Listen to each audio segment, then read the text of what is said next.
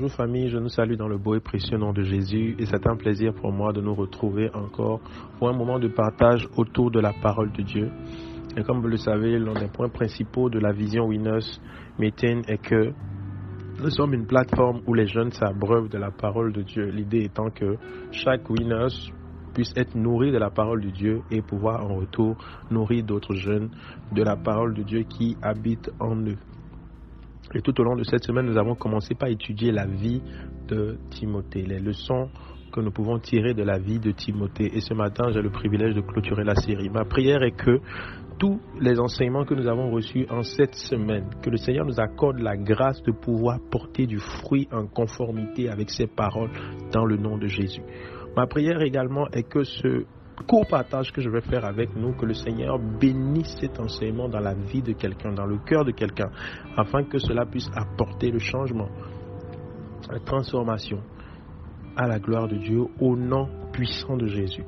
Alors comme vous le savez, les leaders l'ont dit tout au long de cette semaine, Timothée était un jeune chrétien comme toi et moi. Timothée était un jeune chrétien comme toi et moi. Et si euh, la Bible a jugé utile et important de lui consacrer deux épîtres, c'est que ce jeune Timothée faisait la joie de Dieu. Faisait la joie de Dieu, faisait la joie de son maître, faisait la joie du Seigneur, au point où Dieu a jugé utile pour toi et moi que nous lisions les épîtres concernant sa vie. Un jeune comme toi et moi, qui a autant d'impact, mérite d'être étudié. Sa vie mérite d'être étudiée. C'est un peu comme Daniel et les autres. les leaders ont, ont développé beaucoup de choses concernant la vie de Timothée. L'une des choses qui m'a particulièrement marqué, que je vais partager avec nous ce matin, est dans le livre de 1 Corinthiens 16, le verset 10. 1 Corinthiens 16, le verset 10, la parole de Dieu dit, si Timothée arrive, c'est l'apôtre Paul qui parle, il dit, faites en sorte qu'il soit sans crainte parmi vous, car il travaille comme moi, souligne avec moi, comme moi, à l'œuvre du Seigneur. L'apôtre Paul dit, Timothée travaille comme moi à l'œuvre du Seigneur. Timothée, un jeune chrétien qui n'était pas forcément appelé au ministère, et l'apôtre Paul dit, il travaille comme moi. L'apôtre Paul l'identifie à lui-même comme moi à l'œuvre du Seigneur. Alors je me suis dit, mais malgré que Timothée soit jeune, malgré que Timothée soit un, jeune comme toi et moi qui avait forcément ses responsabilités, comment est-ce qu'il arrivait à trouver du temps à servir comme l'apôtre Paul à l'œuvre du Seigneur? Et le Seigneur m'a conduit dans le livre de 2 Timothée de le verset 4, où l'apôtre Paul exhortait Timothée en disant, il n'est pas de soldat qui s'embarrasse des affaires de la vie s'il veut plaire à celui qui l'a enrôlé. Et c'est mon message pour chacun d'entre nous ce matin. Euh, le, leader Samuel l'a abordé un peu pendant son audio au cours de cette semaine. Il n'est pas de soldat qui s'embarrasse des affaires de la vie s'il veut plaire à celui qui l'a enrôlé. L'une des choses fondamentales qu'il y avait dans la vie de Timothée et que nous devons convoiter en tant que jeunes si nous voulons vraiment porter du fruit et participer à la bénédiction de Dieu, c'est que nous devons avoir la conscience de la priorité des choses du royaume. Nous devons avoir la conscience de la priorité des choses du royaume.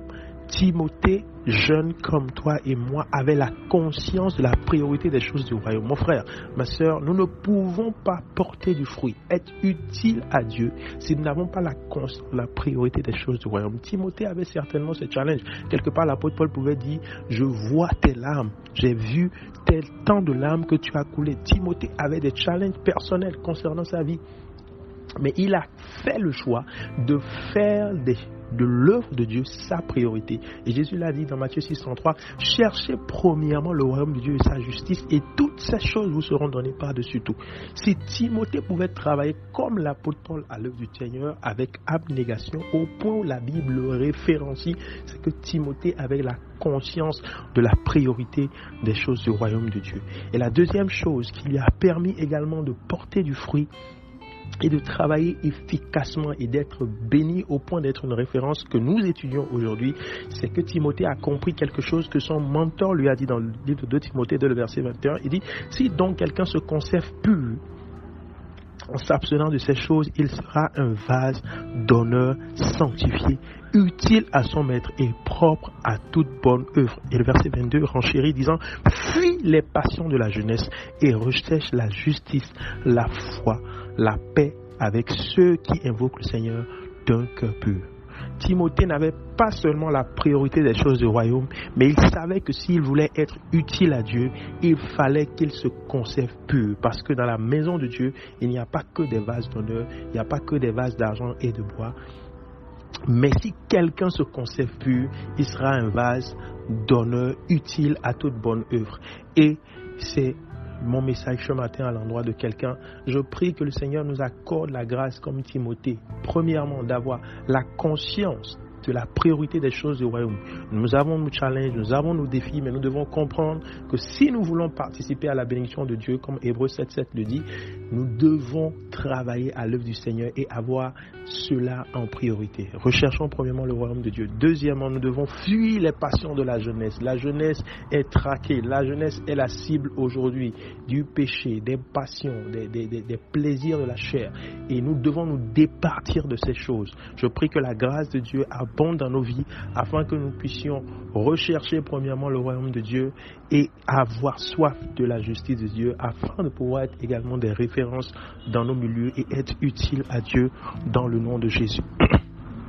Je n'ai pas de parole forte à donner ce matin. Je prie vraiment que le Seigneur nous accorde la grâce pour avoir ces deux aptitudes, ces deux qualités dans nos vies afin que nous puissions être utiles à lui au nom de Jésus. Que le Seigneur nous bénisse. Excellent samedi à toutes et à tous dans la grâce, dans la bénédiction de Dieu au nom de Jésus. Amen.